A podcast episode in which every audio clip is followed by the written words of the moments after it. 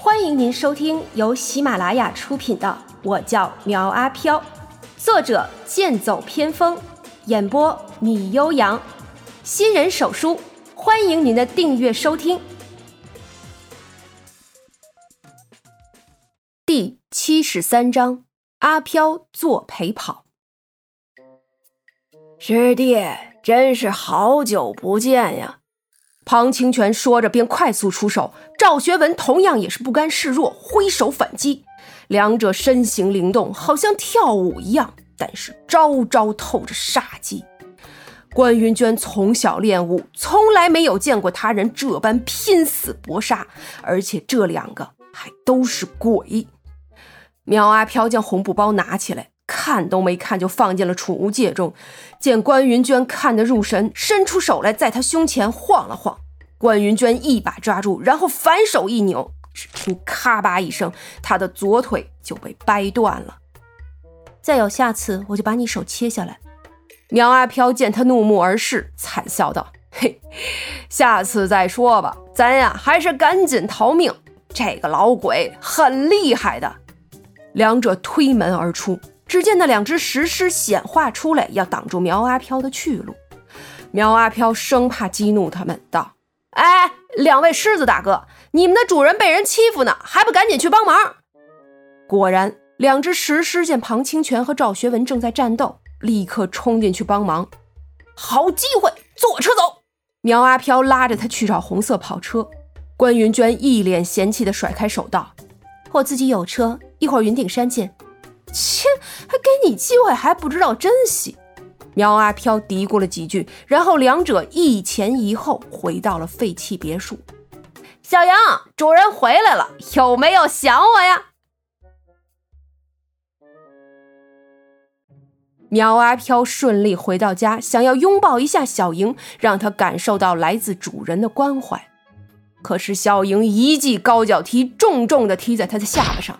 苗阿飘以每秒百米的速度冲破刚修好的房顶，然后又重重地跌到地上。虽然这不是第一次了，但是苗阿飘明显感觉到小莹的气已经消了。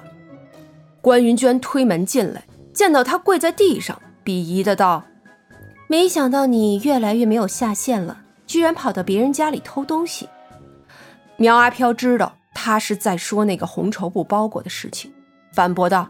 什么偷东西啊！我那是借啊，不对，是他欠我的，我只不过上门去取而已。哼，狡辩！既然你没事儿，那我就走了。关云娟说着就要离开，苗阿飘将她叫住道：“哎，等一下，你找我肯定有事儿，有什么直说吧。”关云娟道：“没什么，就是些乱七八糟的小事儿。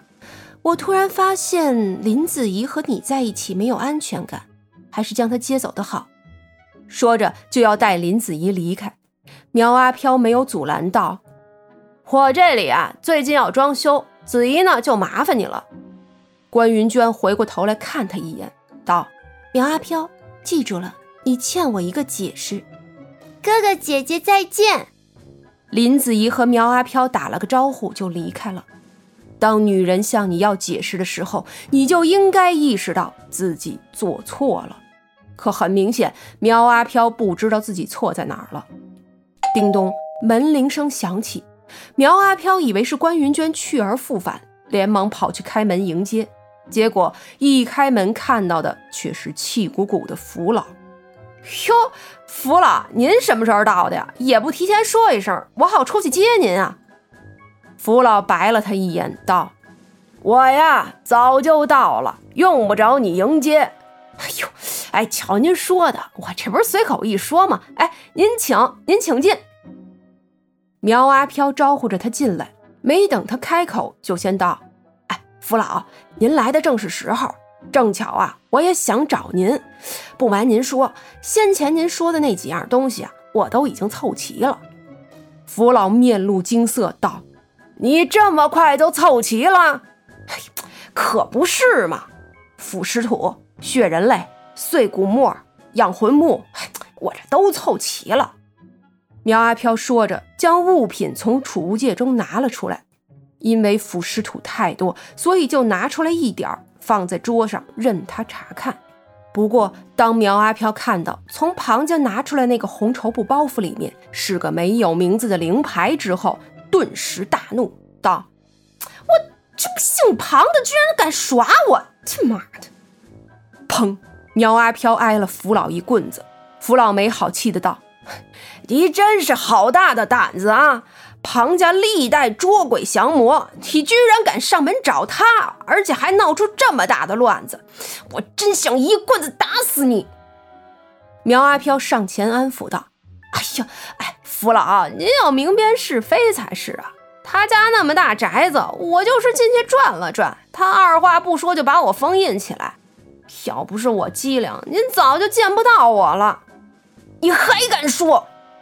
福老照着他身上打了一下，又道：“他之前来我这儿告状了，说你放出了他师弟赵学文，还带走了另外四个被封印的魔头。如果将他们都放出来，这世间呀，不知道还有多少人遭殃了。”苗阿飘疑惑道：“魔头？哎，不是吧？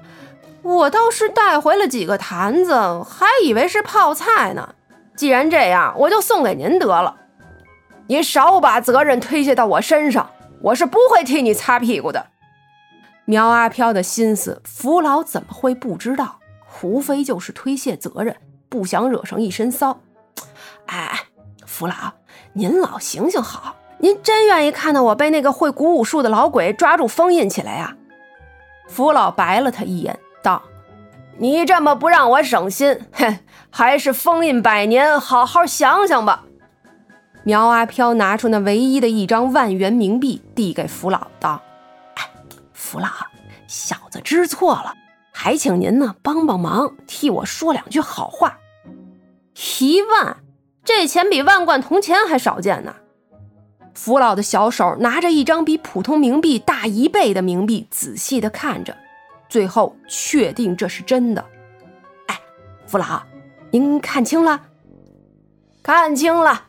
不过呀，你休想收买老夫。福老反应过来，将冥币递回去，可是这手还在使劲的攥着。苗阿飘将钱，苗阿飘将钱推回去，道：“哎，福老，我知道您很为难，我这不也是为了弄养魂木吗？”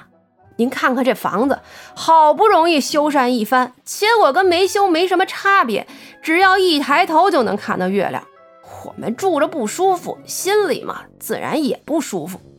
现在修房的东西都齐了，只要把庞家的事儿解决了，我保证啊，以后在这里安稳过日子，不再轻易下山。您看如何？福老略有深意的看着苗阿飘道：“你真的这样想的？”苗阿飘回道：“哎，我什么时候骗过您呢？是不是？”哼，谅你也不敢。福老将万元冥币收下，又指着桌上没有名字的灵位道：“这是养魂木做成的，本来呢是给赵学文留的，没想到啊，却是给了你。也罢，日后就刻上你的名字吧。”苗阿飘道：“什么？哎。”您您是要我死啊？不对，我是已经死了的。福老白了他一眼，道：“废话，你看看你的样子，人没有人样，鬼没有鬼样。你没有灵位，那就是孤魂野鬼。等这块养魂木刻上你的名字，和阴宅契合，你呀便是一家之主了。”这话让苗阿飘灵机一动，道：“哦，我明白了。”您说的就跟凡人一样，没有身份证那就是黑户，有身份证和户口本的那才是正常人。嗯，算你还明白的不算晚。现在就去庞家一趟，如果谈妥了，我再来接你。好嘞，您老慢走。苗阿飘躬身欢送，小莹却在一旁呆呆地看着他，眼神中露出一丝的不忍。